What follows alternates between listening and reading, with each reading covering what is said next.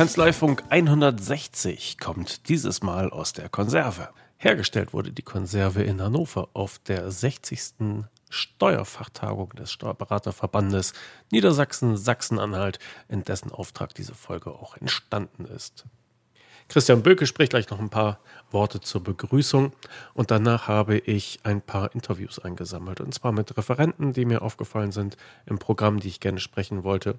Und danach gehen wir noch einmal gemeinsam ein bisschen über die Ausstellung und sprechen mit ausgewählten Ausstellern darüber, was sie anbieten, was sie so Neues mitgebracht haben und so weiter und so fort. So, jetzt aber erstmal Christian Böke, dem ich äh, gleich einen dicken Klopfer präsentiert habe, denn es ist das äh, 60. Jubiläum der Steuerfachtagung und nicht, wie ich fälschlicherweise äh, gesagt habe in dem Interview gleich, äh, des Steuerberaterverbandes. Der ist nämlich schon 74, sieht aber kein Tag älter aus als 50 und es ist die Steuerfachtagung, die 60 Jahre alt geworden ist und dieses Jubiläum auf der Messe in Hannover dann nun auch begangen hat. Ausdrücklich empfehlen möchte ich dann nochmal die Kapitelmarken, denn dieser Podcast ist unterteilt in Kapitel. Das heißt, Sie können direkt zu den Gesprächspartnern springen, die Sie interessieren, oder direkt zu den Ausstellern, die Sie interessieren. Das vielleicht nochmal so als kleine Hilfe. Einfach ein bisschen wischen in der Podcast-App, dann findet man die Kapitelmarken Falls Sie vor dem Rechner sitzen und das hier per Webplayer hören, dann klicken Sie doch mal auf die drei Punkte unten rechts. Dann sehen Sie gleich das Kapitelmarkenmenü und können auswählen, was Ihnen gefällt. Also, ich würde sagen, es kann losgehen. Christian Böcke steht jetzt bei mir. Erstmal alles Gute zum 60. also des Verbandes. Ja, ganz herzlichen Dank. Ja, also die Steuerfachtagung hat der 60. Geburtstag. Unser Verband äh, ist ja nicht gleichzeitig mit der Steuerfachtagung geboren worden, aber äh, trotzdem ist das natürlich ein toller Anlass, äh, dass wir hier diesen runden Geburtstag feiern können. Ja, vielen Dank, dass du so 1a über meinen äh, Einstieg da den korrigiert hast. Trotzdem, du hast äh, als ich aber auch nochmal zur Wahl gestellt und wurde es bestätigt. Dazu also auch nochmal herzlichen Glückwunsch. Die 60. Steuerfachtagung jetzt zum ersten Mal oder wahrscheinlich zum ersten Mal in Hannover. Beschreib doch mal ein bisschen den Rahmen, bitte. Ja, wir haben also wieder mehrere Bühnen, wo wir Veranstaltungen aller Art äh, zur Verfügung stellen. Man kann Vorträge besuchen in jeder Kategorie des Steuerrechts, die interessant sein kann. Wir haben nur Top-Referenten, die auf ihre Art und Weise jeweils für sich selber Spitzenleistung gebracht haben, was ich jetzt auch bisher gesehen habe, gehört habe. Ich kenne ja auch alle Referenten persönlich und habe Veranstaltungen von denen besucht. Und man kann über das Steuerrecht hinaus sich mit allen anderen Themen auch noch beschäftigen, die für die Steuerberatungskanzlei überhaupt relevant sein können. Von Digitalisierung über Personal bis zu Rationalisierung und Prozessoptimierung kann man sich über alles hier informieren, so dass ich persönlich immer sage, es gibt überhaupt gar keinen Grund, nicht zur Steuerfachtagung zu gehen. Wunderbar. Dein persönliches Highlight, wenn du mal ganz nach persönlichen Vorlieben gehen würdest, wäre? Ja, ich hatte ja nicht die Gelegenheit, so viel zu besuchen, weil ich ja auch äh, bestimmte Veranstaltungen auch begleitet habe. Ich habe zum Beispiel äh, heute im Saal 1 von Herrn Perschon mir den Vortrag angehört, wo ich mit ihm auch schon drüber gewitzelt habe, mit der Bezeichnung Bruchteilsgemeinschaft im Steuerrecht. Das wäre nicht so sexy. Aber ich war auch wieder sehr angetan davon, wie glasklar Herr Perschon steuerrechtliche Regelungen auf den Punkt gebracht hat und äh, eine Thematik uns präsentiert hat, die wirklich im Alltag des Steuerberaters, der Steuerberaterin überall anzutreffen ist und wie es da zu Problemen kommen kann, die mit Sicherheit niemand so auf dem Schirm gehabt hat. Okay. Dieser, äh, diese Steuerfachtagung stand, fand ja doch noch unter erschwerten Bedingungen statt. Ne? Also es gilt Abstand und so etwas. Ihr habt ja eine sehr große Location hier äh, in Hannover. Von daher ist äh, das kein Thema. Ich glaube, viele Leute haben sich gefreut, auch wieder persönlich äh, wieder sehen zu können. Wie viele Teilnehmer hattet ihr eigentlich? Äh, wir haben äh, um die 130 Teilnehmer, 90 Ehrengäste. Äh, da sind wir also etwas über 200, 40 Aussteller, die ja auch mit entsprechend äh, mehreren Mitarbeitern jeweils hier jetzt auch vor Ort sind, so dass wir eigentlich schon eine relativ große Veranstaltung haben. Wir hatten natürlich, als wir vor zwei Jahren das im Jahr 2019 auf die Agenda gesetzt hatten, dass wir das Jubiläum hier in Hannover begehen wollten, natürlich eine andere Perspektive der Teilnehmerzahl, aber unter Berücksichtigung der sogenannten Umstände sind wir sehr zufrieden Und es ist ja wirklich so, alle freuen sich so, sich mal wiederzusehen, mal wieder die große Auswahl an Präsenzveranstaltungen zu haben, die Möglichkeit äh, zu haben, soziale Kontakte zu pflegen, sich einfach wieder zu treffen, alte Freunde wiederzusehen. Das macht eigentlich auch die Steuerfachtagung aus. Und das ist das, was, was hier sehr wertgeschätzt wird. Auch übrigens, auch übrigens von den Referenten und den Ausstellern. Von vielen Ausstellern habe ich gehört, es ist die erste Veranstaltung, wo sie sind seit zwei Jahren. Äh, und das sind ja alles Vertriebsleute, die haben das in ihrer DNA. Und äh, die, für, für die ist das natürlich auch keine komfortable Situation gewesen, zwei Jahre lang ihre Produkte über Videokonferenzen zu vermarkten. Ja, daran mussten wir uns alle gewöhnen. Was hast du in der Zeit gelernt oder vielleicht auch für Schlüsse gezogen für deine berufliche und auch für die Verbandsarbeit? Ja, wir haben äh, natürlich auch gelernt, dass äh, viele Dinge, die wir vorher für schwierig machbar gehalten haben, jetzt alltäglich geworden sind. Videokonferenzen, Webinare ist das Hauptsächliche.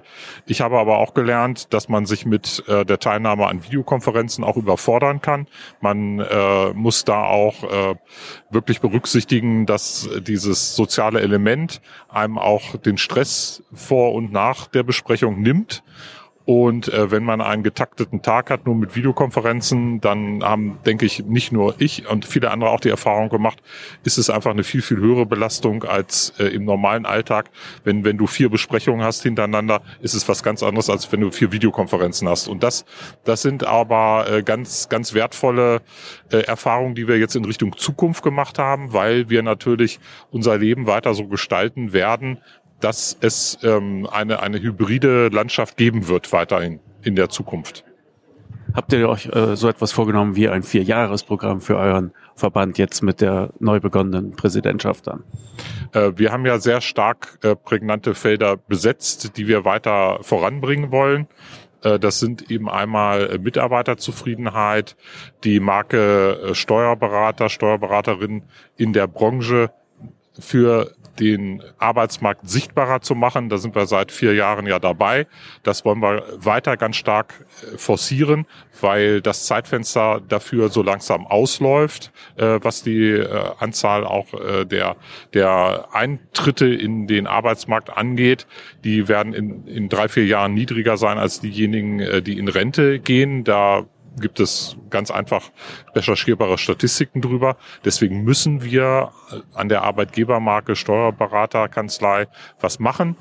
Und äh, jeder Einzelne ist natürlich auch dazu aufgefordert. Ja, es ist nicht nur eine, ein Branchenthema, es ist auch ein einzelwirtschaftliches Thema.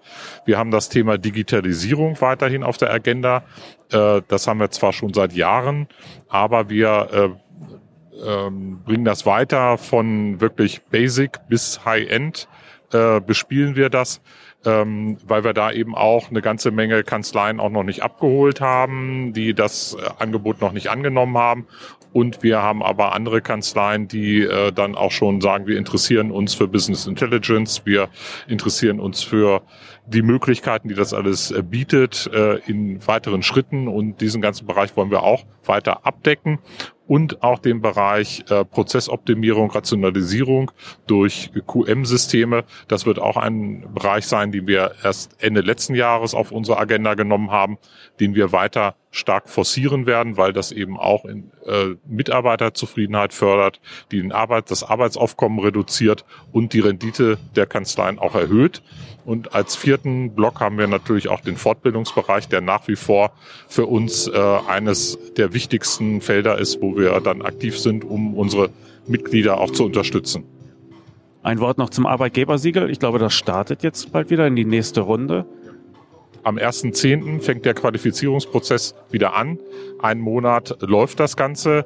Äh, es steht allen Mitgliedern offen, daran teilzunehmen.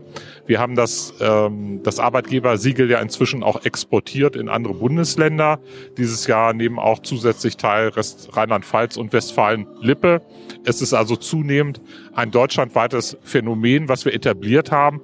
Wir, es hilft allerdings nichts, wenn wir es von, Verbandsseite äh, anbieten und predigen. Es ist jetzt an der Zeit, dass eine ausreichende Zahl an Kanzleien auch teilnimmt. Wir sind da schon ganz unterwegs, aber wir müssen jetzt dieses ähm, Stadium verlassen. Wenn man sich eine Marktdurchdringungskurve anguckt, hatten wir vorher Innovatoren und frühe Adopter da drin und jetzt müssen wir wirklich die breite Mehrheit mitnehmen, um da entsprechend am Markt auch aufzutreten.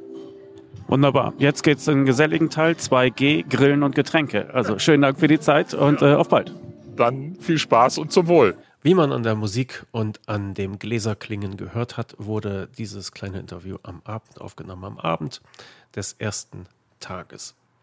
Das Programm am Morgen hat unter anderem begonnen mit Marco Cesca, der zusammen mit Tanja Hertha einen äh, Vortrag äh, gestaltet hat, über den er uns jetzt ein bisschen erzählen wird.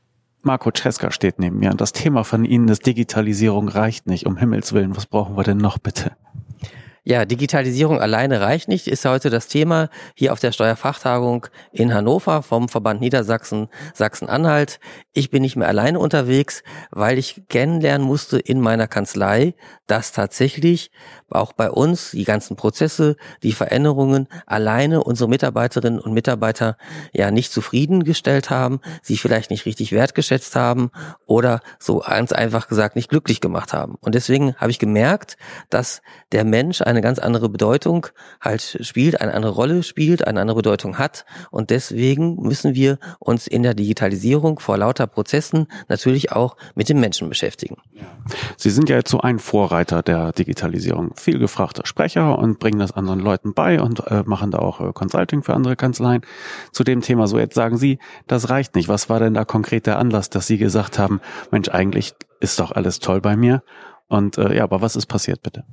Passiert ist, dass eine Mitarbeiterin einfach gekündigt hat, ohne dass ich irgendwie auch ansatzweise darauf vorbereitet war und ich mich tatsächlich gefragt habe, wie kann das passieren? Warum geht sie aus einer der Vorreiterkanzleien, die digital aufgestellt ist, mit den schönsten iPads, mit Homeoffice, mit Gleitzeit, mit allem, was das Herz begehrt, dachte ich doch tatsächlich, es ist doch so, dass diese Mitarbeiterin sich doch bei mir wohlfühlen äh, sollte und natürlich niemals kündigt. Sie hat es aber trotzdem getan und ich bin dann dieser Kündigung Kündigung auf den Grund gegangen und sie hat gesagt, es ist tatsächlich eben auch der Mensch, der fehlt. Sie arbeitet bei mir, weil sie auch bei Marco Cesca oder Carsten Heimann arbeiten möchte, weil sie dort kommunizieren möchte. Und gerade das ist tatsächlich auch bei den Prozessen, bei den kompletten digitalen natürlich etwas auf der Strecke geblieben. Und das musste ich lernen. Also auch durch Homeoffice und so etwas. Ne? Aber das sind ja Sachen, die auch der Branche aufgezwungen wurde. Ja, also glücklich war, wer Homeoffice machen konnte. Jetzt muss man vielleicht auch da mit, ja, mit den Nachwirkungen davon leben. Was war denn dann Ihr Weg raus aus dem Problem? Ja, das, der Weg daraus war, dass ich, wie gesagt, ich bin ja heute auch nicht alleine hier, Tanja Hertha kennengelernt habe, die als äh, Führungskraft und ähm, mit entsprechender Methodik aus der Neurowissenschaft mir gezeigt hat, dass es eben nicht so, wie ich es in meinen Seminaren und Workshops oft auch äh, erzähle, den Mitarbeiter oder die Mitarbeiterin aus dem 3D-Drucker tatsächlich gibt, die genau diese Voraussetzungen, sondern der Mensch tatsächlich durch sein Hirn tatsächlich anders fühlt, anders denkt und dass es meine Aufgabe ist, den jetzt in dieser digitalen Kanzlei an die richtige Stelle zu setzen, wertzuschätzen und ihm ja diesen Prozess anders näher zu bringen. Was sollen die Leute aus diesem Seminar mitnehmen? Aus diesem Seminar und aus dieser Veranstaltung möchten wir eine ganz neue Seite zeigen. Wir möchten zeigen, dass wir die Prozesse auf der einen Seite haben, auf der anderen Seite tatsächlich, wie auch ähm, die Bertelsmann Stiftung mit diesem Video, was wir vorhin eingespielt haben, deutlich gemacht hat, der Mensch soll wieder in den Vordergrund gerückt werden. Bei aller Technik, bei allem Klicken ist unser Ziel heute hier auch gerade gleich, dass wir Digitalisierung sichtbar machen. Man sieht nämlich nicht mehr, was der Mitarbeiter tatsächlich erledigt. Es ist kein Papierstapel mehr da. Man weiß nicht, woran arbeitet er gerade. Wir machen zusammen jetzt Digitalisierung sichtbar, erlebbar, spürbar, dass wir Chefs und Kanzleileitungen und Steuerberaterinnen und Steuerberater merken, ja, was leisten die Mitarbeiter? Und wenn das in der Kanzlei klar ist, dann kann ich das auch an den Mandanten besser verkaufen und ja, platzieren. Wie ist das denn aus Chefsicht? Man kommt in die Kanzlei rein. Was sieht man heute? Was hat man früher gesehen? Die Unterschiede sind äh, wirklich äh, groß und vielfältig. Wenn man das am Beispiel des Sekretariats festmachen möchte, dann wusste ich vorher, wenn ich in das Sekretariat kam, was ich ja heute die digitale Verwaltung nenne, dann konnte ich dort sofort erkennen, oh, hier ist heute viel Arbeit. Oh, heute ist hier Stress. Lieber mal die Füße stillhalten, nicht noch irgendwie Öl ins Feuer gießen, sondern vielleicht lieber als Chef einen Bogen darum machen, weil ich konnte sehen, sie hat noch einen riesigen Berg von Posteingangsmappen da liegen, sie hat noch Post zu verteilen, sie hat noch Bilanzmappen zu binden, sta äh, ungeöffnete Post äh, stapelt sich, Belegordner stehen da rum, das Telefon klingelt. Man wusste, da ist Stress, da ist viel Arbeit. Die Arbeit war sichtbar von vielen Steuerbescheiden, Unterschriftsmappen, alles konnte ich wirklich sehen. Heute sehe ich nicht mehr, was tatsächlich an diesem Arbeitsplatz genau gemacht wird. Es sei denn, es wird gerade vielleicht jetzt ein Stapel Einkommensteuererklärung in meine Steuern gescannt. Aber ansonsten kommen die Steuerbescheide nicht mehr in Papierform. Das heißt, die werden einfach nur abgerufen. Sie sitzt also vor ihrem Bildschirm und klickt. Und ich als Chef oder auch meine Kollegin in der Chefetage, die haben kein Gefühl mehr dafür, ist sie jetzt gerade gestresst, woran arbeitet sie gerade, hat sie das gerade weggearbeitet. Ich kann auch nicht mehr den Erledigungsfortschritt einfach beim Vorbeigehen erkennen. Und dann hat man sich tatsächlich in der Vergangenheit erwischt, dass man gedacht hat, naja, die hat auch nichts mehr zu tun. So, und das war so dieses Bild, dass man das halt lernen muss und dass man gar nicht mehr weiß, macht sie gerade eine wichtige Arbeit? Ist das gerade hochkomplex, was sie da macht? Muss sie gerade da einen Sachverhalt machen? Verbindet sie gerade irgendwas auf ihrem Bildschirm? Guckt sie jetzt nach, dass sie die äh, Daten abgleicht, Postfristen, Bescheide etc. pp. Ähm, ich sage das immer einfach so in meinen Vorträgen, wie einfach das doch alles läuft und wie die Prozesse dann so sind und habe mir gar nicht darüber die äh, Gedanken in der Tiefe gemacht.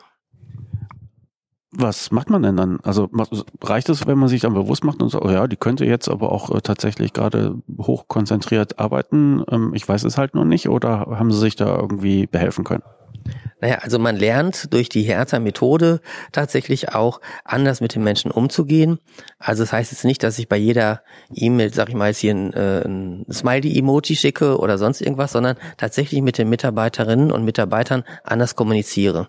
Das bedeutet, dass wir ja durch unsere ganzen Prozesse, das habe ich Ihnen ja vorhin versucht zu erklären, das heißt, wir haben die digitalisiert und alles, was gut läuft, ist in der Kanzlei, was flutscht, das fällt gar nicht mehr auf. In diesem digitalen Prozess, so wie ich auch meine Methodik ja habe, mit der ganzheitlichen Kanzleibetrachtung, ist tatsächlich, die ganzen Sachen werden gesiebt und es bleibt eigentlich nur das über, was nicht gut läuft. Also da bleiben zehn Dokumente halt hängen, da ist ein sich raus, da ist noch ein Einspruch, der hängen geblieben ist, da ist es in der digitalen Kommunikation, da in der Diva. Und das heißt, ich filterte alles und im Grunde war das für die Mitarbeiter, er filtert nur alles Negative raus. Und das Positive blieb auf der Strecke. Und jetzt achte ich natürlich anders auf den Menschen. Ich gucke mir seine Stellenbeschreibung halt an. Ich lobe mehr. Wir äh, kommunizieren besser, tauschen uns auch aus und gehen darauf halt ein dass wir heute auch mal sagen, wenn ich früher gesagt hätte, oh, Sie haben viel Post, dann kann ich vielleicht auch heute sagen, klappt das heute mit dem Datenabgleich? Funktioniert das mit Postfristen und Bescheide? Haben Sie da noch alle Sachen? Haben Sie die Vollmachtsdatenbank?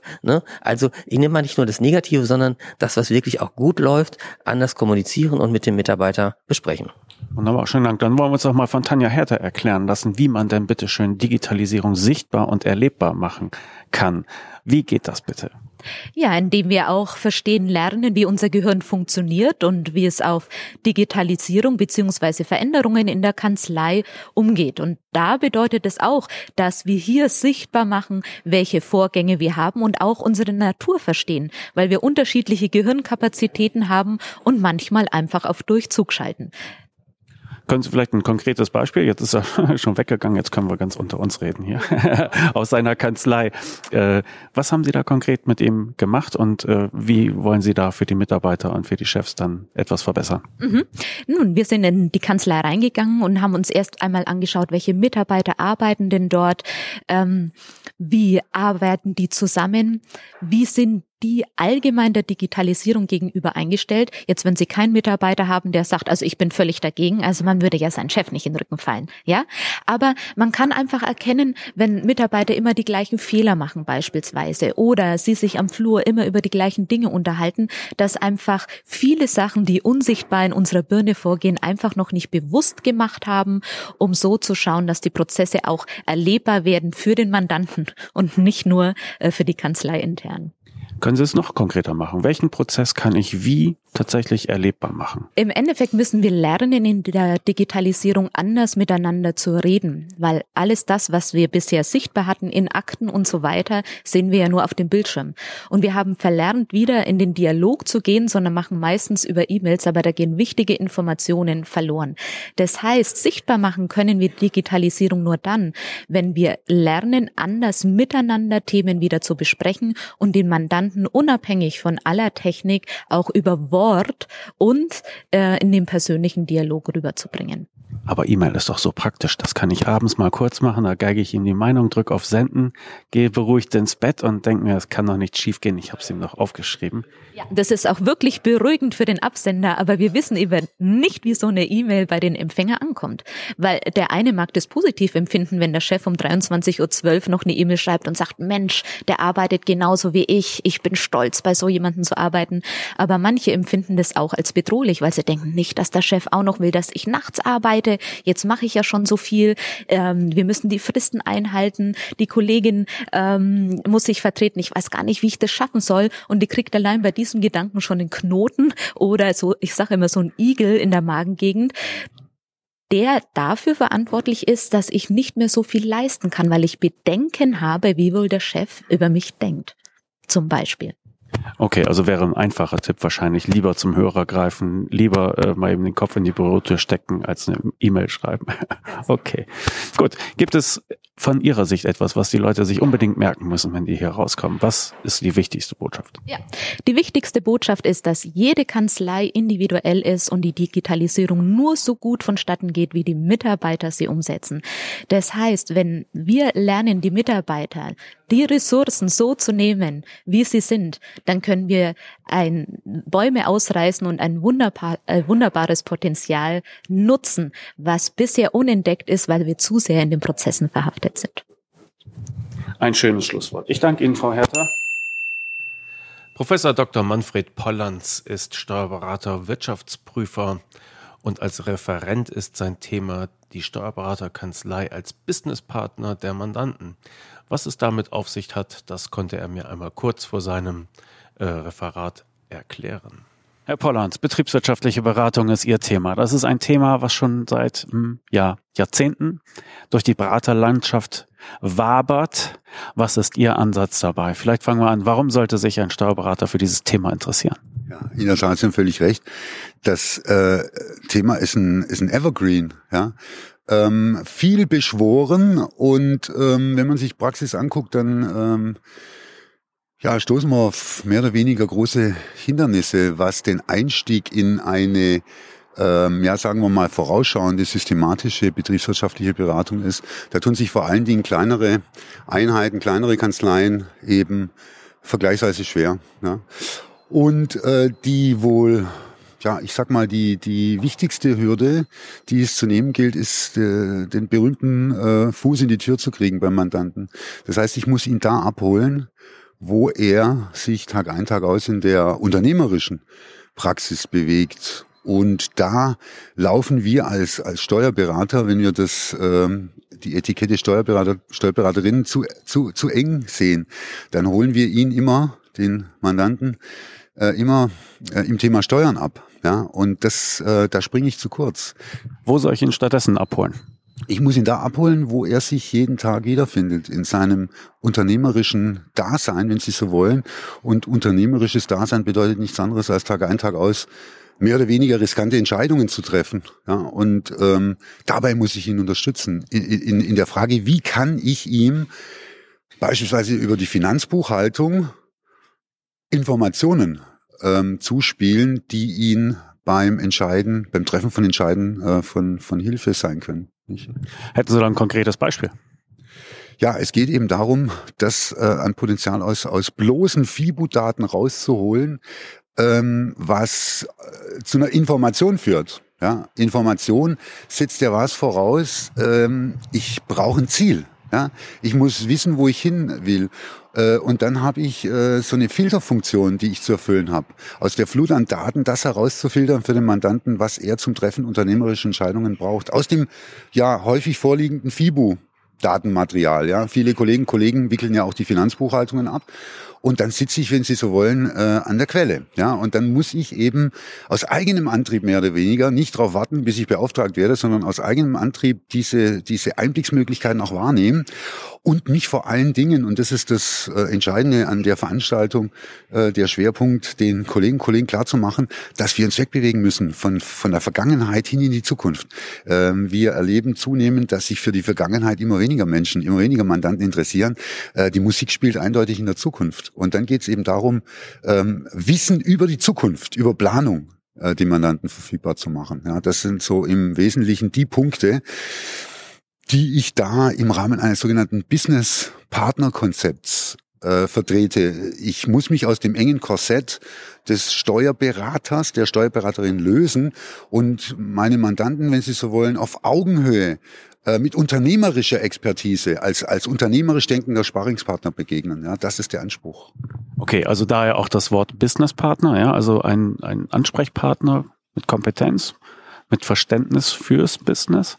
Okay, gut. Nur mal eben ein äh, organisatorischer Hinweis. Ich muss Ihnen ein bisschen auf die Pelle rücken. Kein Thema, kein Thema. Viele weichen dann zurück, das passiert Ihnen eben auch, aber ich will nichts Böses. Ich muss nur bis da ran. Kein Thema. Empfehlen Sie, also gut, nehmen wir mal an, ja, das klingt ja interessant für mich. Jetzt möchte ich aber auch gerne Motivation haben. Aus welchen Gründen sollte ich das tun?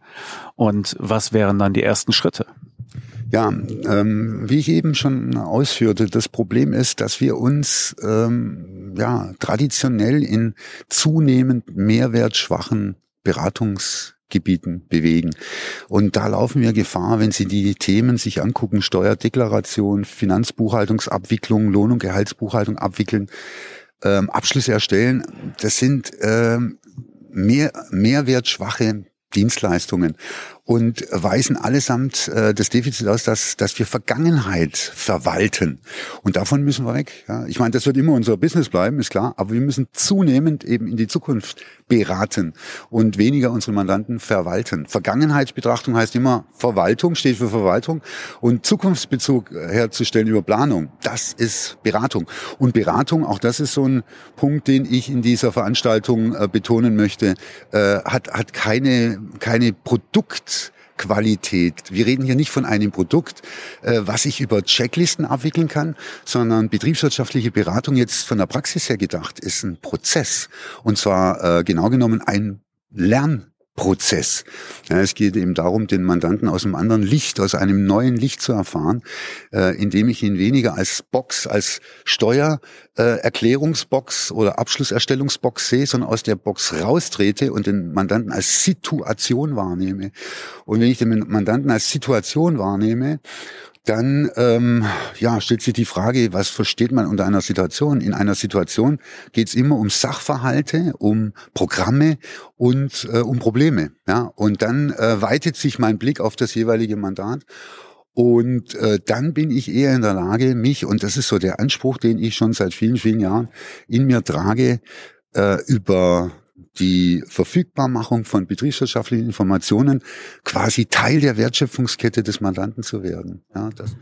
Was wären erste Schritte, wenn ich das annehme für mich als, als Weg? Die ersten Schritte, man muss zunächst mal in den Kanzleien die Hausaufgaben machen und ähm, die erste Hürde, die es zu überwinden gilt, ist, die Mitarbeiterinnen und Mitarbeiter zu sensibilisieren. Nicht? Äh, da läuft in der Ausbildung läuft die betriebswirtschaftliche Perspektive eindeutig äh, zu kurz. Ja? Und äh, da macht es jetzt auch keinen Sinn zu warten, bis die Botschaft in den äh, Ausbildungsberufen angekommen ist. Ähm, da müssen wir als Berufsträger aktiv werden und müssen unsere Mitarbeiterinnen und Mitarbeiter, die ja an der Front äh, Geschäftsvorfälle erfassen und verbuchen, ja, die sensibilisieren, dass in der Finanzbuchhaltung eben mehr Potenzial äh, drinsteckt, als nur das äh, Abarbeiten von Belegen, das Verbuchen, diese verwalterische Komponente, das ist eben zu kurz gesprungen. Okay. Also ich verstehe, es ist Einstellungsfrage, es ist Ausbildungsfrage und äh, ich soll den Mandanten ganzheitlich beraten. Die Frage, äh, die jetzt kommt, ist vielleicht ein bisschen gemein, aber äh, tja, Gibt es Tools, die Sie da in dem Zusammenhang empfehlen? Ich weiß, das ist immer ein bisschen zu kurz gesprungen, ja. jeder fängt mit dem Tool an, ja, aber der Kardinalfehler.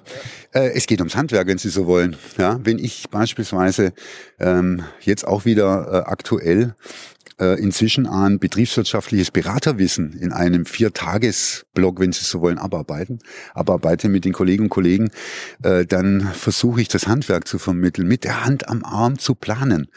Und das funktioniert äh, auch ohne Tool. Ja? Ich brauche im Prinzip nur ein Blatt Papier, vorgefertigte Strukturen und ein Taschenrechner, ein Stift und dann kann es losgehen. Ja? Das heißt, das Tool darf nicht im Vordergrund stehen, denn äh, die Erfahrung zeigt, äh, wir sind dann mit dem Mandanten mehr mit dem Tool beschäftigt als mit dem Prozess. Und ich möchte den planerischen Prozess, den Beratungsprozess in den Vordergrund stellen. Ja, um das geht's mir. Und, und ich sehe auch die Möglichkeiten eher beschränkt, wenn ich mit dem Tool irgendwie schöne Präsentationen an die Wand äh, beame. Ähm, es geht auch darum, dass ich mich gegenüber dem Mandanten ähm, als kompetenter ähm, unternehmerisch denkender Berater ähm, darstelle. Äh, und Kompetenz vermitteln äh, bedeutet beraten und äh, das eben mit der Hand am Arm und nicht irgendwelche äh, Programme abrufen und irgendwelche Slides an die, an die Wand werfen. Präsentation natürlich als Endergebnis, wenn Sie so wollen, aber das Handwerk zählt. Ja, das ist das Entscheidende, denn viele Mandanten erlebe ich auch immer wieder, äh, vielen Mandanten ist gar nicht bewusst, dass Steuerberaterinnen und Steuerberater durchaus auch qualifizierte betriebswirtschaftliche Beratung anbieten können und anbieten wollen. Ja. Okay, besten Dank, Herr Pollands. Sehr gerne. Und jetzt jemand, der keine große Vorstellung braucht. Stefan Lamy, du willst äh, die Liebe der Mandanten erobern mit einem Qualitätsmanagementsystem, habe ich zumindest so im Programm gelesen. Ähm, ich habe schon einiges über Qualitätsmanagementsysteme gehört, äh, gelesen, aber dass man damit auch Amors Pfeile verschießen kann, ist mir neu. Bitte sag mir wie. Ja, danke für die Frage. Und lieben ist natürlich ein äh, sehr hochgestecktes Ziel, eindeutig. Aber zumindest erreichen, dass die äh, Mandanten vom Steuerberater schwärmen, also ihn mit, von vollem Herzen weiterempfehlen. Und äh, der Ansatz äh, besteht darin, das Qualitätsmanagement oder Qualität aus der Sicht, aus der Sicht des Mandanten zu definieren und äh, mal zu betrachten. Und von dieser Seite her mal Qualitätsmanagement anzugehen und äh, den oft gewählten internen Fokus ein bisschen zu verschieben. Hast du da ein konkretes Beispiel für? Ja, da gibt es eine Fülle von Beispielen. Ja, jeder Kontakt mit dem Mandanten ist ja in einem Qualitätsmanagement abbildbar. Und es sind halt selten harte Systeme, sondern halt oft weiche Systeme. Das hat sehr viel auch mit den Mitarbeitern zu tun, vielfach mit Einstellung. Wie betreut man den Kunden? Aber von, von der Erreichbarkeit bis zu den Besprechungen, da gibt's hunderte Kontaktpunkte, die man qualitativ verbessern kann. Man sollte unterscheiden zwischen Fachqualität, Servicequalität und Beziehungsqualität. Die Fachqualität kann ich sehr gut in einem internen QM abbilden, teilweise die Servicequalität auch, aber wenn es um Beziehungsqualität geht, dann ist halt mit Handbüchern oder Anleitungen nicht mehr ganz so einfach. Das heißt, Beziehungsqualität soll ich auch bewusst pflegen, ja? Habe ich das richtig verstanden oder? Ja, okay, gut. Dann aber ohne QM. Also das habe ich nicht ganz kapiert. Was ist Beziehungsqualität? Wie pflege ich die? Ähm, da bringe ich äh, im Vortrag ähm, Beispiele äh, anhand von äh, 24 Aussagen, die man üblicherweise für Klientenbefragungen verwendet. Und diese Aussagen kann man sehr gut einteilen in, sind es fachliche Themen, sind es Service-Themen oder sind es eher Beziehungsthemen. Und anhand dieser 24 Aussagen kann man auch Maßnahmen ableiten, um diesen, um diesen Faktor zu verbessern. Ja, also äh, auch die Art und Weise, wie man, wie man angesprochen wird ja, ist der Beziehungsqualität. Und da kann man durchaus was machen. Nicht jetzt so systematisch wie eine Checkliste für die Bearbeitung der Umsatzsteuer.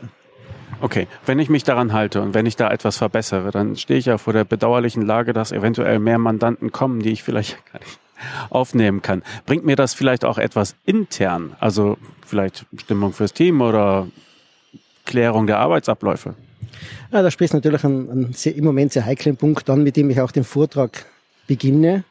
Ähm, die meisten Kanzleien, die sich ganz gut organisiert haben, haben jetzt nicht das Problem der Mandantenakquise. Ja, die äh, haben eher das Problem, gute Mitarbeiter zu finden. Und man denkt sich, ja, ja nicht noch besser werden, weil was tun wir nur mit den ganzen Aufträgen?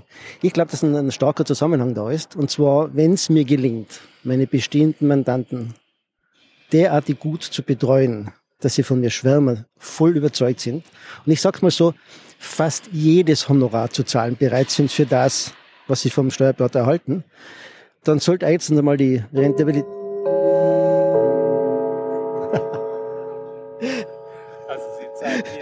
sie, sie zahlt praktisch jede Honorarhöhe, dann äh, fällt es der Kanzlei um einiges leichter, ich hoffe doch deutlich bessere Gehälter zu bezahlen und mit diesen deutlich besseren Gehälter noch attraktivere, noch bessere Leute anzuziehen und die eigenen Mitarbeiter noch stärker zu entwickeln.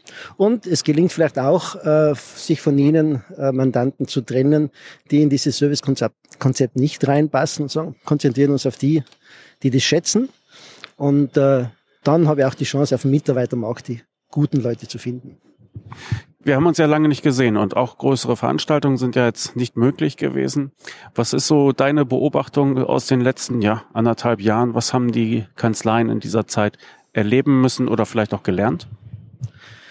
Eine sehr umfassende Frage jetzt. Ich glaube, man muss äh, mal unterscheiden, äh, welcher welche Typus von Kanzlei. Also ich habe ja meistens oder fast ausschließlich mit sehr gut organisierten Kanzleien zu tun, die das Management ernst nehmen, die einen hohen Fokus drauf legen. Ähm, und da ist meine Beobachtung, dass diejenigen das ganz gut bewältigt haben. Die haben äh, sehr schnell alle notwendigen Maßnahmen einleiten können, gewisse Flexibilität auch vorhanden. Ähm, und haben, und haben dann natürlich auch jetzt wirklich profitiert aus dieser Situation. Aber natürlich hat es auch die eine oder andere Kanzlei gegeben, so meine Beobachtung auch, die einfach mit der Situation ein bisschen überfordert waren und ähm, ja, die, die, ja, die vielleicht die, die Belastung schon vor zu hoch war und jetzt eine Überbelastung erlebt haben und äh, das auch Mandanten dann schon auch gespürt haben. So meine, ich glaube, bisschen differenziert zu betrachten. Insgesamt, und das ist, glaube ich, meine gesamte Einschätzung, ähm, äh, Empfehlung, die ich seit Jahren, aber auch nicht neu ist, äh, eine gewisse Überkapazität in der Kanzlei immer wieder zu schaffen, soweit es geht, weil dann habe ich die Flexibilität, auf alles mich einstellen zu können. Wenn ich halt Jahr und Tag an der Grenze meiner Belastung arbeite, dann ist es unmöglich, vernünftig auf eine derartige Situation reagieren zu können. Wunderbar, konkreter Tipp zum Schluss. Schönen Dank, gutes Gelingen nachher und äh, schönen Dank für deine Zeit. Jetzt wird es mal Zeit, dass wir in die Ausstellung gehen. Die gab es natürlich auch auf der Steuerfachtagung. Sie war etwas ausgegliedert in das benachbarte Gebäude. Die Messe in Hannover ist äh, sehr großzügig angelegt und hat ja damals auch, was sich Cebit und ähnliche Sachen beherbergt. Und äh, die Messe war wohl ein ähm, relativ strenger Hausherr, was äh, die Hygieneregeln äh, anging. Und äh, der Verband musste das Konzept mehrfach anpassen. Und zum Schluss sah es halt so aus, dass es in einem Trakt die äh, Vorträge gab. Das waren alles sehr angenehme Räume, lichtdurchflutet und angenehm hell für ein Konferenzcenter und äh, einen sehr großzügigen Flur, wo ursprünglich die Ausstellung sein sollte. Das wurde dann aber nicht durchgelassen und so musste die Ausstellung ein Gebäude weiter verlegt werden und man musste mal einen kleinen Fußmarsch hinlegen, wenn man dahin wollte. Der Verband hat dann natürlich einiges getan, dass die Leute diesen Weg auch gehen und hat einfach nur ein paar Wasserstellen im äh, Vortragstrakt gehabt, aber wer einen vernünftigen Kaffee oder eine Mahlzeit wollte, der musste halt äh, in die Ausstellung gehen. Und so hat das dann halt auch einigermaßen funktioniert. Und so können wir jetzt gemeinsam zu ein paar Ständen gehen und uns von den Ausstellern erklären lassen, was sie denn so mitgebracht haben. Die Auswahl habe ich natürlich vollkommen willkürlich getroffen. Und vielleicht äh, deckt sich das mit Ihren Interessen. Falls nicht, dann möchte ich nochmal empfehlen, dass Sie sich die Kapitelmarken anschauen. Dieser Podcast bietet nämlich die Möglichkeit, zu bestimmten Stellen zu springen. Wenn Sie in Ihrer App ein bisschen wischen, werden Sie die wahrscheinlich sehr schnell finden. Und falls Sie gerade vor dem Rechner sitzen und ihn so hören, dann klicken Sie doch mal auf die drei Punkte bei dem Webplayer. Dann finden Sie auch den Punkt Kapitelmarken. Dort habe ich die verschiedenen Aussteller aufgelistet und Sie können über die Ausstellung hüpfen, wie es Ihnen beliebt. So, los geht's. So, Herr Schwarz von Digibel. Jawohl. Wie lange waren Sie nicht mehr außerhalb von Berlin mit dem äh, Messestand wohlgemerkt? Anderthalb Jahre. Letzte Veranstaltung Köln, letztes Jahr im Januar. Und seitdem war Sense. Von daher sind wir wahnsinnig erfreut, hier heute auch in Hannover sein zu dürfen und unser Produkt und alle Neuheiten vorstellen zu können. Die Neuheiten, die würden wir doch gerne mal hören. Aber vielleicht vorher ein Satz. Digibel, für die, die es nicht kennen, ist was? Digibel steht für digitaler Beleg. Da geht es um den ganzen digitalen Prozess. Wie kommen Belege zur Kanzlei in digitaler Form? Äh, und wir reden nicht nur von Scannen, wir reden von App, wir reden von E-Mail-Weiterleitung, von automatischen Prozessen. Aber immer gedacht, dass wir das der Kanzlei so einfach wie möglich machen, ein Tool dem Mandanten zu empfehlen und an die Hand zu geben und nicht x verschiedene Kanäle. Okay, das war ein sehr langer Satz. Aber gut, was sind denn die Neuigkeiten bei DigiWell? Na, die absolute Neuigkeit ist hier unser Dokumentenaustauschtool. Sprich, wie können Mandant und Sachbearbeiter auf einfache Art und Weise datenschutzkonform Dokumente austauschen, ohne sich aus der eigentlichen Arbeitswelt des jeweiligen Bearbeiters herauszubewegen. Ähm, vor allen Dingen auch Kommunikation am Dokument zu üben. Und äh, das ist eigentlich unsere Neuheit, die wir hier heute auch zeigen und präsentieren können. Und in Worten beschrieben sieht die wie aus? Na, die sieht so aus, dass der Sachbearbeiter der Kanzlei im Dativ Arbeitsplatz mit unserem Tool arbeitet. Er muss sich nirgendwo anders mehr einloggen. Dokumente aus seiner Speicherwelt der Kanzlei sozusagen per Drag and Drop in unserer Lösung fallen lässt, die im Arbeitsplatz integriert ist.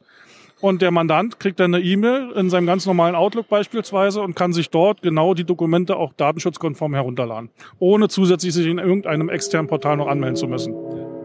Okay, wir haben jetzt äh, lange Lockdown und, und so etwas gehabt, verteiltes Arbeiten, das ist ja eigentlich voll Ihr Thema. Ne? Ja. Dokumente hier, Mandant woanders, äh, mit Mitarbeitern nochmal woanders.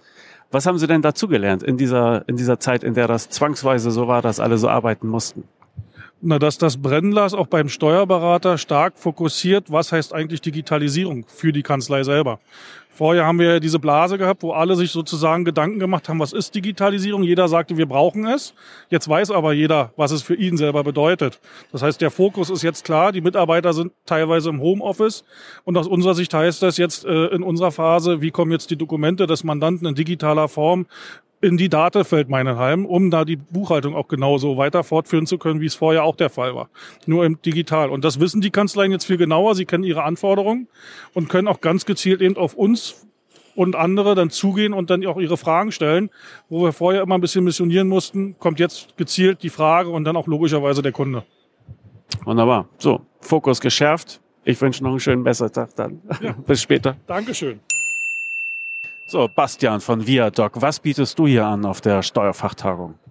Ja, hallo Klaas. Wir sind Anbieter für Mandantenkommunikation und kümmern uns darum, dass die äh, Information zwischen Steuerberater und Mandant äh, nicht mehr aussieht und wirkt wie aus den 90ern.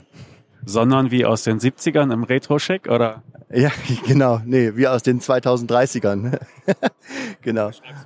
Ähm, also es ist so, dass wir äh, ein System haben, womit wir für jeden einzelnen Mandanten sein Dokument erzeugen können. Äh, und äh, das, wir sagen dazu Personalisierung. Und ähm, wir können jetzt aus verschiedenen Quellen und Content-Partnern Inhalte nehmen und die vollautomatisch an die Mandanten ja, im Layout der Kanzlei, im Look and Feel ausspielen. Und ausspielen heißt ausdrucken, aussenden. Was heißt das? Äh, crossmedial tatsächlich. Ähm, das wenigste ist heute noch gedruckt und äh, das gedruckte ist wohl das neue Böse. Äh, aber tatsächlich ist es so, dass äh, Druck immer noch in der Kommunikation einen Wert hat, weil ich kann es halt äh, teilen, ich kann äh, Qualität transportieren durch, durch Druck und äh, von daher kommt es tatsächlich gerade wieder. Aber ähm, Stand heute kommunizieren wir, ich würde sagen, zu 70, 80 Prozent äh, digital als Newsletter, als PDF, als App, als Social Media Feed, als äh, Blogbeitrag auf der Website der Kanzlei. Hui, äh, ganze Menge. Also ich binde euch dann ein sozusagen auf meine bestehende Homepage. Ich muss nicht alles neu machen wegen euch, sondern ich kann euch integrieren. Habe ich das richtig verstanden? Ja, ganz genau ganz genau. Und wenn ich das noch sagen kann, ähm, wir haben eine neue Content-Strategie seit äh, gut einem Jahr und arbeiten mit spannenden Partnern wie der Welt, der Welt am Sonntag, dem Business Insider, Finanzen.net und natürlich vielen steuerlichen Verlagen. Und das heißt, wir kommen nicht nur mit den steuerlichen Themen durch die Tür, weil ehrlich gesagt der Mandant will nicht ausgebildet werden. Das heißt, wir haben ein, ein spannendes Thema, was jetzt vielleicht auch in einem Business Insider steht und unser Job ist dann, äh, die steuerlichen Bezüge her herzustellen. Und damit wirkt das Ganze einfach viel fluffiger, viel zugänglicher für den Mandanten und nicht wie, wie Ausbildung. Beschreibst du noch einmal kurz euer Preismodell? Ähm, es fängt bei 139 Euro im Monat an, geht maximal bis 299 Euro, äh, je nachdem, welche Ausbaustufe ich da wähle, äh, plus Druck und Versand. Also nicht abhängig davon, wie viele Mandanten das bekommen oder so, sondern Äh, doch, also äh, der, das Preismodell, die Lizenzkosten sind erstmal unabhängig von der Anzahl der Mandanten. Ähm, es geht einfach darum, wie viel Content-Partner will ich haben, wie viel Quellen äh, will ich mit einbinden in das Ganze. Ähm, möchte ich selber Artikel aussuchen oder sollen wir das tun? Ähm, wie stark soll der Grad der Personalisierung sein? Das sind im Grunde die Optionen, die über den Lizenzpreis entscheiden. Und dann geht es einfach nach Druck und Versand je Empfänger. Wunderbar. Danke dir für die Einblicke bei Viadoc. So, Philipp Strauch von InvoiceFed. Wie hast du denn das vergangene Jahr überlebt mit deinem Service und was hast du auch gelernt vielleicht in der Zeit? Oh, spannende Themen. Also, na klar, wir hatten, wie viele auch, erstmal Angst. Was passiert überhaupt, ne? Pandemiesituation, Projekttermine abgesagt, pipapo, es ging steil bergab. Ja, dann haben wir Mut zusammengenommen und gesagt, wir haben ein geiles Produkt, wir machen einen guten Service und wir automatisieren Rechnungseingänge. Und irgendwie passt das jetzt alles gut zusammen. Und da haben wir tatsächlich einen Doppler hingelegt. Wir haben unser Geschäft vervielfacht und ähm, sind mit Schwung raus und haben investiert in unsere Portalabholung, in unsere Infrastruktur und so weiter und so fort. Ja, und da haben wir viel, viel Herzblut auch reingesteckt und ich bin sehr froh, dass wir heute nach gefühlt zwei Jahren mal wieder auf einer Messe stehen in Hannover. Ja, es war heute Morgen total schön, mit dem Auto vom Hotel auf das Messegelände zu fahren, bei Sonnenschein, den Turm hier in Hannover zu sehen und zu sagen, hey, wir halten heute immer die Fahnen hoch, denn äh, es ist so gefühlt so die erste Veranstaltung, die es überhaupt mal so gibt. Ne? Wir sehen Aussteller hier, ähm, Kooperationspartner und auch Steuerkanzleien, die uns schon nutzen oder vielleicht auch Kunden werden und da kommen wir gut ins Gespräch. Äh, wir präsentieren hier mit so einem digitalen Flipchart und haben hier unseren Spaß. Also für den undenkbaren Fall, dass jemand nicht weiß, was Invoice Fetcher ist, ihr holt Rechnungen auf Portalen ab und liefert sie in die Buchhaltung des Kunden, wo auch immer sie liegen mag. Wir sind jetzt umzingelt quasi hier auf der Messe von lauter anderen äh, ja, Ausstellern. Zu welchen hast du eine Schnittstelle? Zeig da mal mit dem Finger drauf, aber musst doch den Namen sagen, weil ist ja nicht. ja, das ist eine ganze Menge. Also wenn man hier mal so durchläuft, ne, fangen wir mal grundsätzlich erstmal an mit LexOffice. Ja, da pumpen wir ohne Ende rein. Die haben äh, uns 2017 die Möglichkeit geschaffen und seitdem wächst das ungebrochen. Wir haben die Firma Ceftes, wir haben ähm, die Datev, ja, demnächst auch nach BMD. Da arbeiten wir jetzt ähm, über das Startup Finomatics äh, zusammen und bauen gerade eine Schnittstelle rein. Ähm, bei EasyBill die Rechnungen schreiben, holen wir die Gebührenrechnung ab. Ne? Mit den Jungs haben wir gestern Abend äh, angestoßen und überlegt, wir sollten noch ein bisschen mehr intensivere Sachen Sachen machen. Ähm, da holen wir eben nicht nur die Gebührenrechnung ab, sondern für manche Buchhaltungsfälle ist es sinnvoll, dass wir auch die Ausgangsrechnung aus EasyBill rausholen. Und das machen wir schon für vereinzelte Kunden. Das funktioniert super und spielen das dann in die Buchhaltung. Zum Beispiel dann, wenn EasyBill gar keine Anbindung an dieses Buchhaltungssystem hat. Ne? Das sind dann so Spezialfälle. Ja, und ansonsten, ähm, Konto kennen wir von unseren anderen ähm, Kooperationspartnern. Äh, da könnte vielleicht auch so das eine oder andere mal in Zukunft gehen. Und jetzt muss ich mich noch mal weiter umschauen. Die Velo Also ist auch noch da. Und wir haben da noch äh, Scannerbox und äh, Konsort. Das stimmt. Die Scannerbox macht ja jetzt die Belegebox und da spielen wir auch schon ein. Und das ist natürlich auch eine feine Sache. Die erweitern mit Invoice Fetcher ihr Produktportal um diese Performance-Scanner rein in, mit den Portalabholungen, die wir machen, wo wir letztendlich unseren Fokus haben. Invoice Fetcher baut und entwickelt ähm, und betreibt Automatismen zur Rechnungsabholung aus den netten Online-Portalen, wie wir sie kennen, von Mobilfunkanbietern, von Online-Händlern, von Softwarebuden etc. Und damit schaffen wir einen großen Mehrwert. Und wir machen das möglichst einfach, um das überall reinzuspielen. So, jetzt die unmögliche Aufgabe für dich. Invoice Fetcher und Amazon in einem Satz, bitte. Hunderttausende Dokumente, volle Performance und jetzt, du willst mir jetzt schöne Sachen entlocken, ich weiß es, okay.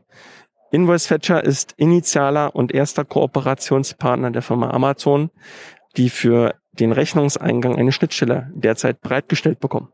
Das bedeutet nie wieder Zugangsdaten eintragen, nie wieder Passwörter ändern, ja, nie wieder Zwei-Faktor-Meldungen eintragen, sondern einmal verbinden und dann ist völlig Alarm in Echtzeit. Darüber freuen wir uns sehr. Die Jungs und Mädels bei Amazon sind gerade fleißig an der Entwicklung. Die stellen extra einen Schnittstellenendpunkt für uns bereit. Ähm, ich hoffe, dass das jetzt am Ende September in Betrieb gehen kann und dann gucken wir weiter.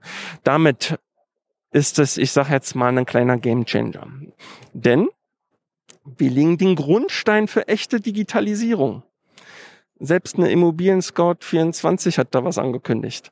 Und das sind schöne Sachen. Da entwickelt sich was. Das ist das, wofür ich seit Jahren kämpfe, dass wir mal darüber nachdenken, wie Kundennutzen eigentlich wirklich geht.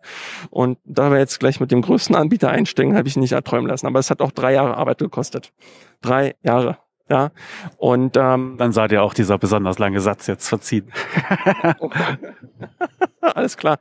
Ja, ähm, wir haben Spaß und äh, ansonsten kriegen wir von Woche zu Woche neue Wünsche für neue Anbindungen, für neue Lieferanten, die wir anzapfen sollen. Und wir versuchen alles möglich zu machen. Wir müssen leider schon anfangen, das zu bewerten, ein Scoring zu machen, wie nett war der Kunde am Telefon, ähm, wie viele andere Kunden möchten das gerne und es ist einfach umzusetzen. Es gibt ja auch Anbieter, die, da brauchen wir eine Woche für, ja.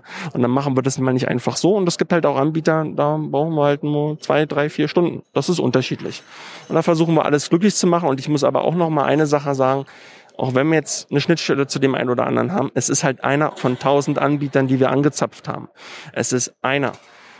Es ist zwar derjenige, der bei uns am häufigsten eingerichtet wird. Ungefähr so jedes zweite Unternehmen richtet ein Amazon-Konto ein. Jedes zweite Unternehmen hat damit ein Problem, ja, in unterschiedlichen Ausprägungen.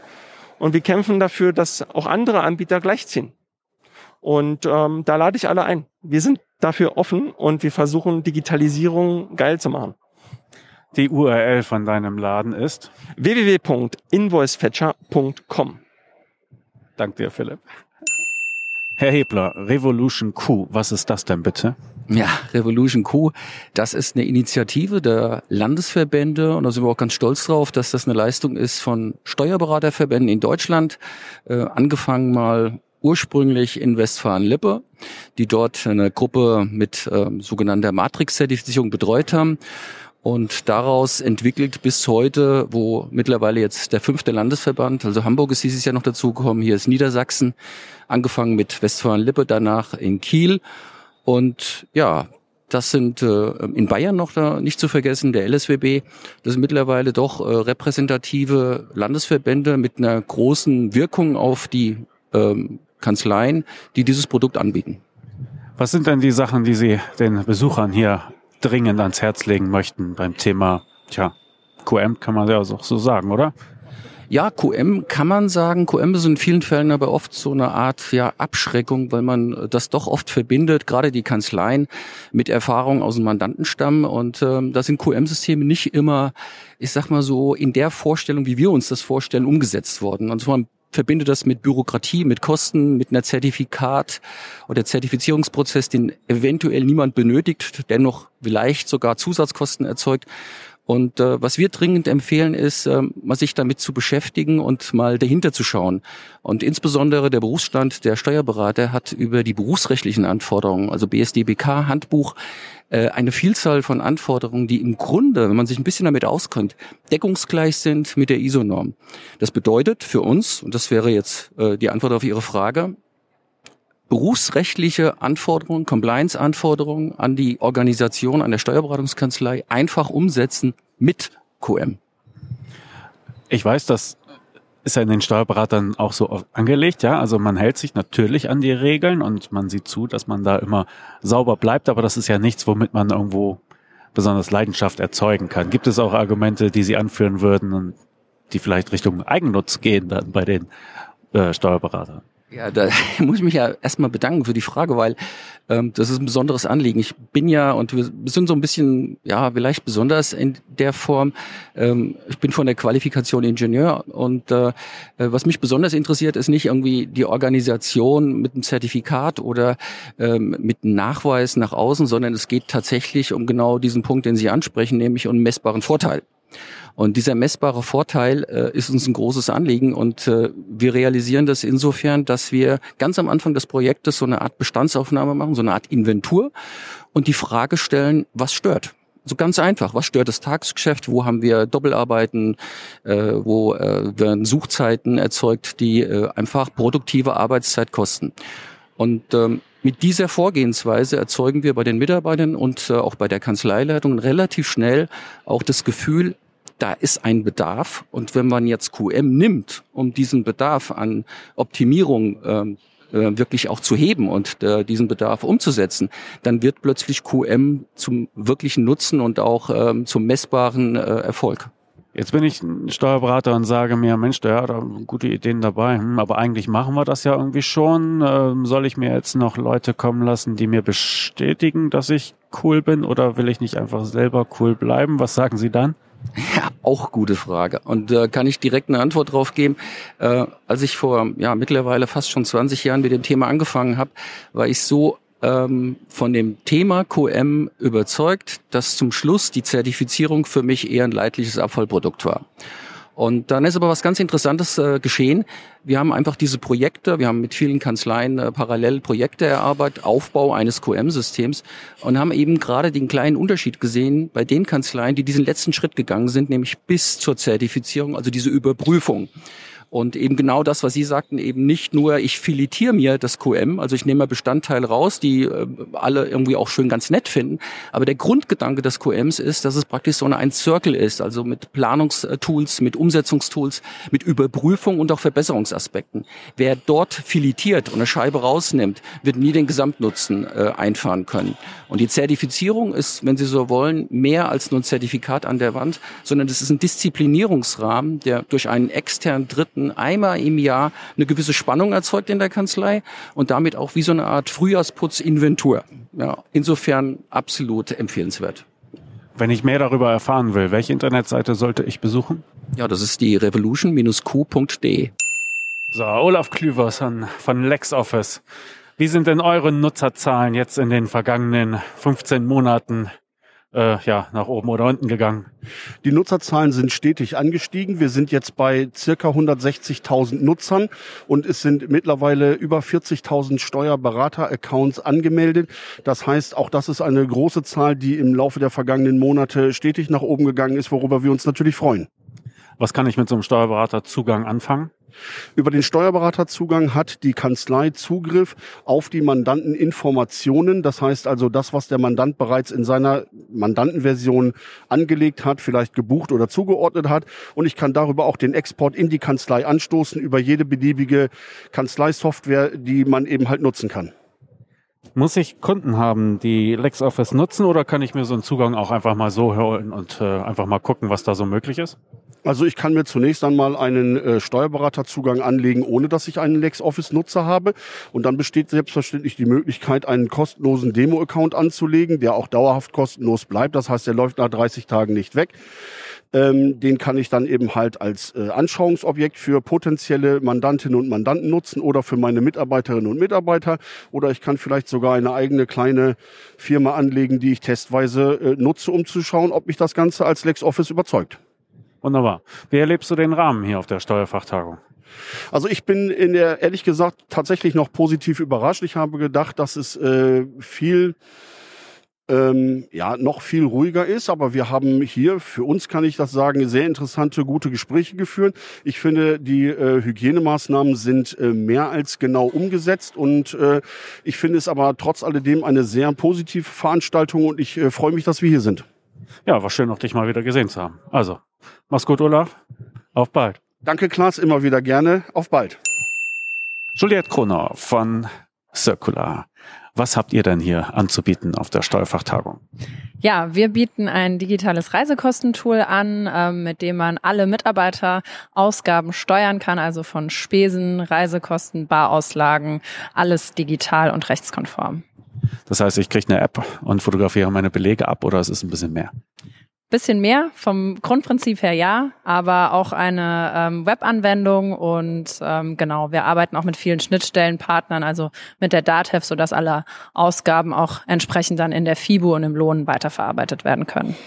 Gibt es auch so Freigabeprozesse?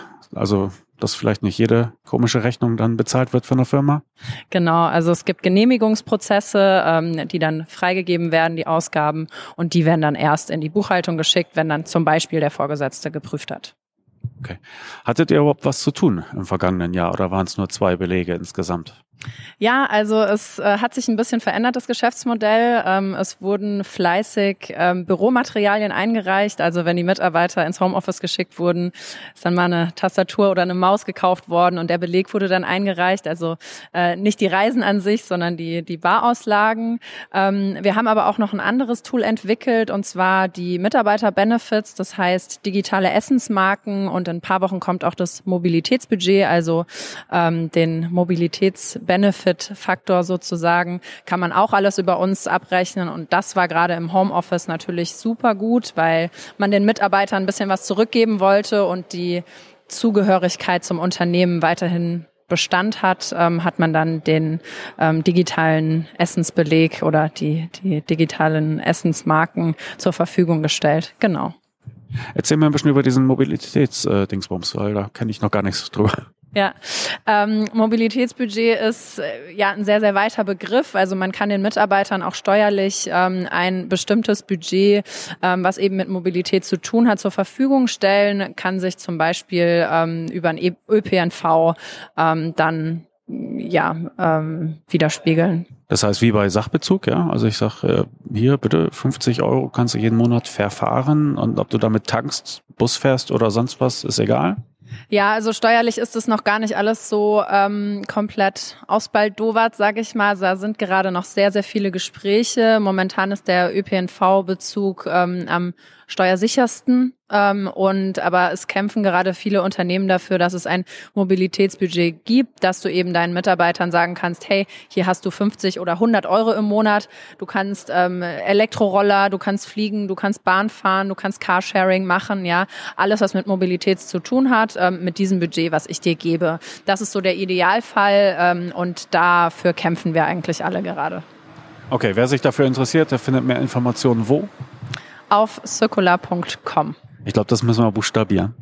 C-I-R-C-U-L-A. Danke dir. so, Samantha Brunner von Safdesk. Wie seid ihr durch die Krise gekommen und was haben eure Nutzerzahlen für Bewegungen durchführt? Trotz der schweren Zeit müssen wir tatsächlich sagen, dass ähm, unsere Unternehmensentwicklung für uns zumindest unter diesem Aspekt positiv verlaufen ist. Klar, das digitale Zeitalter hat durch die ganze Situation doch nochmal einen ordentlichen Push bekommen. Auch wir konnten das in unseren Nutzerzahlen ja erkennen. Ähm, genau, deswegen sind wir trotz allem mit dem Wachstum auch in den letzten Monaten oder insbesondere im letzten Jahr durchaus zufrieden doch. Und in konkreten Zahlen heißt das? Also in konkreten Zahlen, da möchten wir tatsächlich gar keine Aussage zu treffen, aber es war wirklich so, dass wir in den vergangenen Jahren schon immer ein sehr starkes Wachstum bis zu einer Verdopplung auch im Jahr verzeichnen konnten. Diesen Zahlen konnten wir natürlich trotz Pandemie nicht gerecht werden, aber wir waren alles in allem mit der Entwicklung zufrieden knapp die Verdopplung verfehlt oder deutlich die Verdopplung verfehlt? also wenn man es in eine Richtung sagen müsste, dann eher deutlich, nicht knapp, aber trotz allem zufriedenstellend. Was habt ihr für Steuerberater aktuell so ausgeheckt? Also bei uns merkt man schon die Entwicklung, dass es viele Generationen ähm, gerade im jüngeren Alter anspricht. Also das ist tatsächlich die äh, Zielgruppe, die von vornherein sehr begeistert ist. Also da ist auch wirklich ein proaktiver Zulauf auf jeden Fall. Aber wir merken auch, dass ähm, viele alteingesessene Steuerberater immer mehr auch ähm, Richtung digitalen Lösungen gehen und auch ähm, ihre Begeisterung für Zefdesk entdecken. Also auch da haben wir die positive Entwicklung, dass wir nicht mehr ganz so viel Überzeugungsarbeit leisten müssen, sondern schon viel auch in Eigenrecherche erfolgt. Aber was bietet ihr denen dann? Abgesehen davon, dass sie sich wahrscheinlich einen Account anlegen können. Aber habt ihr, ich nehme an, ihr habt einen dezidierten Steuerberater-Support. Was bietet ihr mit dem? Genau, also wir bieten verschiedene telefonische Angebote an, kostenfrei. Wir bieten sowohl ähm, Kanzlei-Workshops und Schulungen für die Kanzlei-Mitarbeiter an, als auch Mandantenschulungen. Also wenn dann auch mal ein kleiner Kreis von Mandanten sich in der Kanzlei einfindet, können wir auch hier Produktschulungen und Demos abhalten.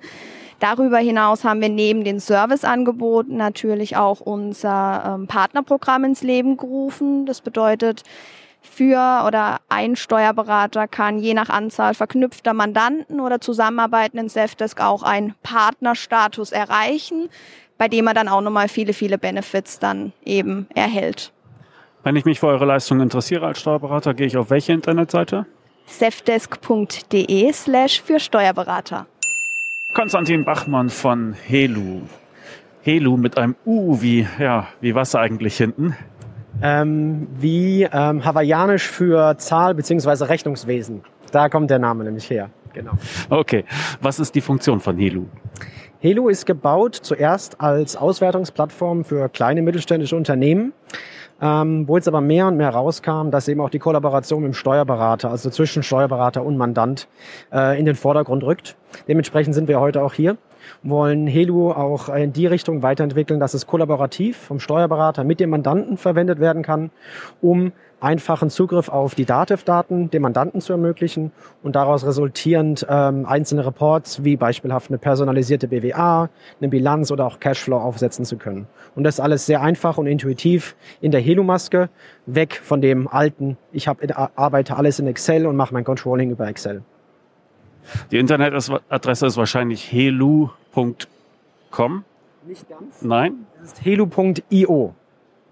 Noch moderner, wunderbar. Also da kann man sich das angucken. Da wir jetzt aber halt hier nur auf der Tonspur unterwegs sind, muss man das vielleicht einmal kurz beschreiben. Es ist eine Plattform und darauf finde ich etwas Tabellenkalkulationsartiges, wenn ich das so laienhaft sagen darf, aber Sie können das bestimmt besser beschreiben. Natürlich. Also sobald wir die Informationen haben und da gibt es eine eigene Datev-Schnittstelle, ähm, mappen wir vollautomatisch die drei äh, genannten Reports, also BWA, äh, Gewinn- und Verlustrechnung dementsprechend, äh, die Bilanz und Cashflow. Ist es tabellarisch aufgebaut, ähm, kann man einfach verschieben, sehr, sehr intuitiv. Ähm, aber sich natürlich auch grafisch darstellen lassen. Und das alles von überall her, äh, in der Cloud alles gespeichert und ähm, von jedem zugreifbar, der natürlich äh, Access hat. Okay. Der Steuerberater stellt es ein. Er kann in naher Zukunft zumindest die DATEV-Daten da automatisiert reinfließen lassen, dank Schnittstelle. Er stellt es da rein, stellt es dem ja, nach ein bisschen Frisu äh, Frisieren sozusagen, ja, dem äh, Mandanten bereit. Kann der daran auch noch etwas verändern oder soll der einfach nur die Schönheit des Ergebnisses bewundern? Er kann die Daten auch selbst bearbeiten. Das ist der große Vorteil, dass wir dem Mandanten, also dem Endnutzer, eben den vollen Zugriff auf seine Daten geben. Das heißt, er kann entweder die vorgefertigten Reports vom Steuerberater annehmen, wie er will, die selbst verändern und auch, äh, und das ist ein sehr, sehr großer Vorteil, auch gegenüber Excel, auf Einzelbuchungsebene runterdrillen ähm, und ist dann nicht immer auf den Steuerberater angewiesen. Aber er kann sich auch komplett eigene Reports so zusammenstellen, wie er es normalerweise in Excel machen würde ähm, und hat da volle Freiheiten und äh, alle Möglichkeiten. Noch ein paar Worte zum Preismodell bitte. Wie funktioniert das bei Helu? Also für besonders digitale Steuerkanzleien haben wir ein Partnerprogramm aufgesetzt, wodurch es für die ähm, teilnehmenden Steuerkanzleien kostenfrei ist. Der jeweilige Mandant trägt in dem Falle dann die, äh, die Endkosten für Helu und wir arbeiten mit einem monatlichen Lizenzmodell und daran äh, orientiert sich das äh, an der Anzahl der Firmen, die zu Helu eingeladen werden. Und unser kleinstes Paket fängt da aktuell bis Ende des Jahres bei 49 Euro im Monat an und auch da komplett irrelevant, wie viele Lizenzen, also wie viele Nutzer die jeweilige Firma in Helu anlegen würde. Ähm, das wollen wir jetzt so als Einsteigerangebot äh, an den Markt bringen, äh, um dann natürlich auch mehr Kunden, mehr Nutzer zur Plattform zu holen, aber da auch sehr, sehr viel Feedback einsammeln, weil wir im Endeffekt die Plattform so bauen wollen, dass sie für alle Beteiligten am Ende ähm, den bestmöglichen Nutzen bringt. Wunderbar. Schönen Dank für die kurze Vorstellung von Helu. Uwe Kanz vom Borberg Verlag. Was bietet ihr denn hier feil auf der Steuerfachtagung? Heute gibt es zum ersten Mal unser neues Produkt, den Kanzleireport, ein digitales Mandantenrundschreiben. Das ich versenden kann, muss ich das selbst tun? Wie ist der Service genau aufgebaut? Wir bekommen, äh, wir liefern das PDF dazu und der Steuerberater kann seinen Mandanten dann weiterleiten. In, in zwei Versionen. Einmal in der Standardversion und in der Expert-Version. Wo ist da der Unterschied? In der Grundversion im Kanzleireport Professional werden die Daten eingebunden und bekommt dann der Mandant das als PDF. In dem Kanzleireport Expert äh, wird auch noch der Kanzleireport in die Homepage des Steuerberaters mit eingebunden und das Erscheinungsbild wird nochmal für die Homepage exakt abgestimmt. Zusätzlich bekommt man fünfmal wöchentlich einen Newsletter aus der Borberg Steuerredaktion. Und die Aktualisierung läuft ganz automatisch ohne Aufwand über eine Schnittstelle zur Homepage. Und kurz das Preismodell sieht wie aus? Das Grundmodell kostet jetzt im Einführungspreis 79 Euro monatlich. Nach drei Monaten dann liegen wir bei 99 Euro. Das Expertenmodell liegt jetzt bei 109 Euro, wird nach den drei Monaten auf 129 Euro liegen. Wunderbar. Uwe, besten Dank. Helen von Textu. Redet ihr eigentlich noch mit Nicht-Multimillionären, jetzt wo ihr so ein riesen äh, Funding bekommen habt? Ähm, ungerne zwar, aber manchmal machen wir das schon noch. Das ist zu gnädig von euch. Wer Textu nicht kennt, ihr bietet äh, in einem Satz was an? Ähm, wir bilden die umsatzsteuerlichen Verpflichtungen von Online-Händlern dar und automatisieren die umsatzsteuerlichen Konsequenzen aus deren Transaktionen. Gebt ihr Anwenderzahlen heraus? Kommuniziert ihr die? Äh, Anwenderzahlen, ja, geben wir heraus. Wir sind vierstellig mittlerweile, sogar deutlich. Gut. Und ihr habt neue Pläne. Die könnten wir einmal ganz kurz anreißen. Zu eurem bestehenden Service kommt in baldiger Zukunft was? Eine Lösung für die Marktplätze. Also bisher machen wir umsatzsteuerliche Lösungen für die Händler, aber das wollen wir jetzt ausweiten und das dann auch für die Marktplätze selber anbieten. Okay, wunderbar. Was sind denn so die Fragen, mit denen die Berater zu euch an den Stand kommen hier? Ganz klassisch ist natürlich aktuell ja immer noch nach wie vor heiß diskutiert der OS, also der One-Stop-Shop. Ähm, Amazon FBA-Programme, diese ganzen Fulfillment-Geschichten, ob wir das darstellen können und wie wir das darstellen können. Wie hast du die Steuerfachtagung wahrgenommen? Wie würdest du den Rahmen hier beschreiben? Ähm, ich fand sehr vieles sehr interessant. Es gab auf jeden Fall gute Vorträge. Und es ist auch einfach schön, die Leute mal wieder persönlich zu sehen. Ähm, für die nächste Fachtagung würde ich mir aber wünschen, dass das Ganze ein bisschen kompakter ist und die Händler oder Aussteller und Steuerberater sich tatsächlich auch häufiger mal räumlich begegnen. So, Aaron von Finmatics, was stellt ihr denn hier bitte vor? Hallo, wir stellen unsere Buchungsautomat bzw. unsere künstliche Intelligenz vor, die Abhilfe bei der Steuerberatung schaffen soll. Kurz gesagt, Beleg rein, Buchungssatz raus in verschiedene Buchhaltungssysteme. Okay, wie binde ich das an an die Kanzlei? Wenn ich höre Beleg rein, dann hm, hm, muss ich dann also mit euch scannen bzw. PDFs an euch direkt weitergeben. Also an welcher Stelle klingt ihr euch ein? Also das ganze System ist ein komplett cloud-basiertes System. Das heißt, es funktioniert ja per User und als Kanzlei musst du dich prinzipiell um gar nichts kümmern, sondern es wird von uns eingerichtet und das dauert in der Regel nur für zwei Wochen, bis du es eigentlich nutzen kannst mit Einschulung. Zwei Wochen und dann kann ich es mit allen nutzen. Was habt ihr denn, also man spricht da ja meistens von Erkennungsraten, ja, die Angeberwerte, was sind eure? Also vom Beleg von Anfang an, die KI musst du dir vorstellen, die lernt sich an deine Buchhaltung heran, mandantengerecht, an die verschiedenen Mandanten auch. Und wir haben da mit der Buchungshistorie ähm, ungefähr eine Erkennungsquote von 70 Prozent gleich von Anfang an.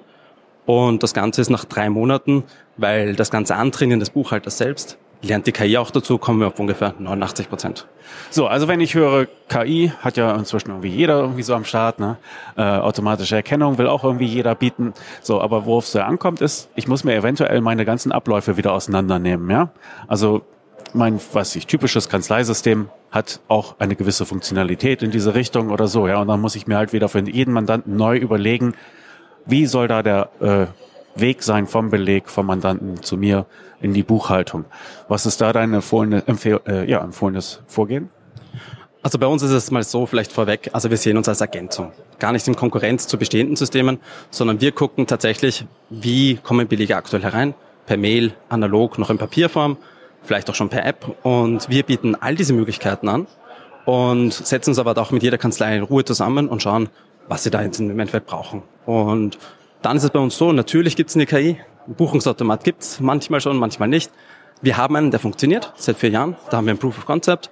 Wir haben derzeit ca. 400 Steuerkanzleien in Österreich, Deutschland, die zufrieden sind und hören immer wieder, man kann sich bei uns bis zu 50 Prozent sparen. Und ja, es läuft. Was müssen die Leute noch wissen über Finmatics? Wodurch unterscheidet ihr euch? Also ein essentielles Feature, was wir bei ganz, ganz vielen Kanzleien mittlerweile im Einsatz haben, ist unser Scan-User. Und was dieser Scan-User kann, das ist eben das Folgendes, dass wenn du bei uns Belege einscannst, du keine Barcodes mehr brauchst, funktioniert mit jedem handelsüblichen Scanner. Und das Schöne dran ist, wo da wirklich die Zeiterleichterung kommt, ist, dass die KI versteht, wo ist die erste Seite, wo ist die letzte Seite und macht dir hier einzelne Belegbilder daraus. Und das funktioniert bei uns statistisch gesehen zu 99 Prozent auf 10.000 Belege. Und das gibt auf jeden Fall eine Arbeitserleichterung. Was man hier natürlich auch noch wissen muss, was wir natürlich auch machen, ist jetzt gerade bei unserem Scan- und Trend-User, der in Deutschland sehr gut ankommt, im Datev-Bereich, ist, dass wir branden das Ganze auf die Kanzlei. Bedeutet hier, wir klatschen das Kanzleilogo drauf. Auch in die URL kommt, steht nicht Finmatics, sondern steht der Kanzleiname drin. Und auch den Login hierfür bauen wir auf die Kanzlei-Website ein. Bedeutet, wir arbeiten sehr viel im Hintergrund. Mandanten denken also, oder sieht so aus, als wäre das hier die neue Steuerberatungs-App von der Kanzlei. Und was ist da hier natürlich möglich? Belege können auch hier über den Zugang, über die Web-Applikation gratis, kann genutzt werden von allen Mandanten in der Kanzlei, an die, man, an die Kanzlei auch übergeben werden in dem Fall. Ähm, als weitere Möglichkeit, was haben wir noch an? Wir haben eine App. Die App wird natürlich auch gebrandet auf die Kanzlei. Schöne hieran ist, wir klatschen auch die Steuer-News von der Website zum Beispiel auf die App drauf. Das heißt, deine Website bekommt auch mehr Traffic über unsere App.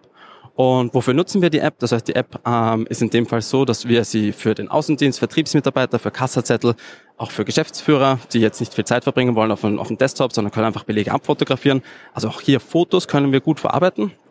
Und Zusatznutzen ist so quasi dieser dritte Step der, ähm, der unserer, was wir halt noch machen, ist, dass wir hier auch eine digitale Rechnungsfreigabe haben. Ähm, also zuerst mal gucken, die Kanzlei, ich gewöhne mich an die KI, die funktioniert, ich gewöhne mich an Finmatics, das ist eine gute Zusammenarbeit. So, und jetzt den nächsten Step, den wir gehen, das merken wir in Österreich, ist, dass viele größere Unternehmen hier auch eine digitale Rechnungsfreigabe brauchen. Auch das können wir machen. Das heißt, wir arbeiten mit der Kanzlei, mit dem Unternehmen gemeinsam diese Rechnungsfreigabe. Kanzlei steht immer im Vordergrund. Wir im Hintergrund verrechnet wieder an die Kanzlei. Kanzlei verrechnet weiter an das Unternehmen. Und hier auch bei der Rechnungsfreigabe können Kanzleien richtig gut Kohle verdienen mit Finmatics.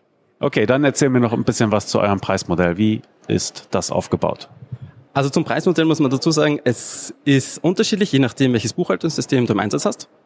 Ähm, wir haben hier fixfertige Schnittstellen für BMD RCDL im österreichischen Raum. Das ist quasi der Spendant zur Datev in Deutschland. Wir haben aber auch hier eine Datev Connect Schnittstelle, die im deutschen Bereich im Einsatz ist. Es gibt bei uns keine Einstandskosten. Man kann das System einen Monat lang gratis testen, bekommt hier auch eine fundierte Einschulung und einen Customer Success Manager von Anfang an dazu. Und Kosten variieren sich bei uns nach bearbeiteten Belegsmengen. Fangt bei uns an im kleinsten Paket bei 4000 Belegen, kostet so viel wie ein geringfügiger Mitarbeiter, der aber so viel kann wie vier Buchhalter. Und geht dann hoch bis zu?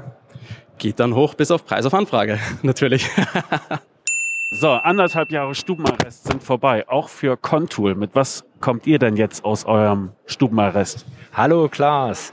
Ja, wir haben sehr, sehr viel im Untergrund gemacht, haben eine neue API entwickelt. Das heißt, wir können jetzt Daten überall hingeben, in eigene Portale. Und wir haben uns natürlich auch mit den WIP-Steuerköpfen getroffen, haben da demnächst auch ein bisschen was anzukündigen. Mehr Logik, mehr Rechnung für die Mandanten, für die Steuerberater und alles ohne Aufwand. Was habt ihr gelernt aus dieser, aus dieser Zeit zu Hause sozusagen? Es war eine schwierige Zeit, aber ich glaube, die hat uns gezeigt, dass wir in der Digitalisierung fortschreiten müssen. Es wird nie wieder so sein, dass wir alle in den Büros sitzen, sondern es wird sehr viel Flex-Office zukünftig sein und der Zugriff auf Daten wird noch wichtiger. Einerseits das Daten hochladen, andererseits auch das Daten analysieren, das von unterwegs arbeiten wird einfach wichtiger sein, weil man das einfach macht. Es ist in den täglichen Gebrauch und Routinen übergegangen.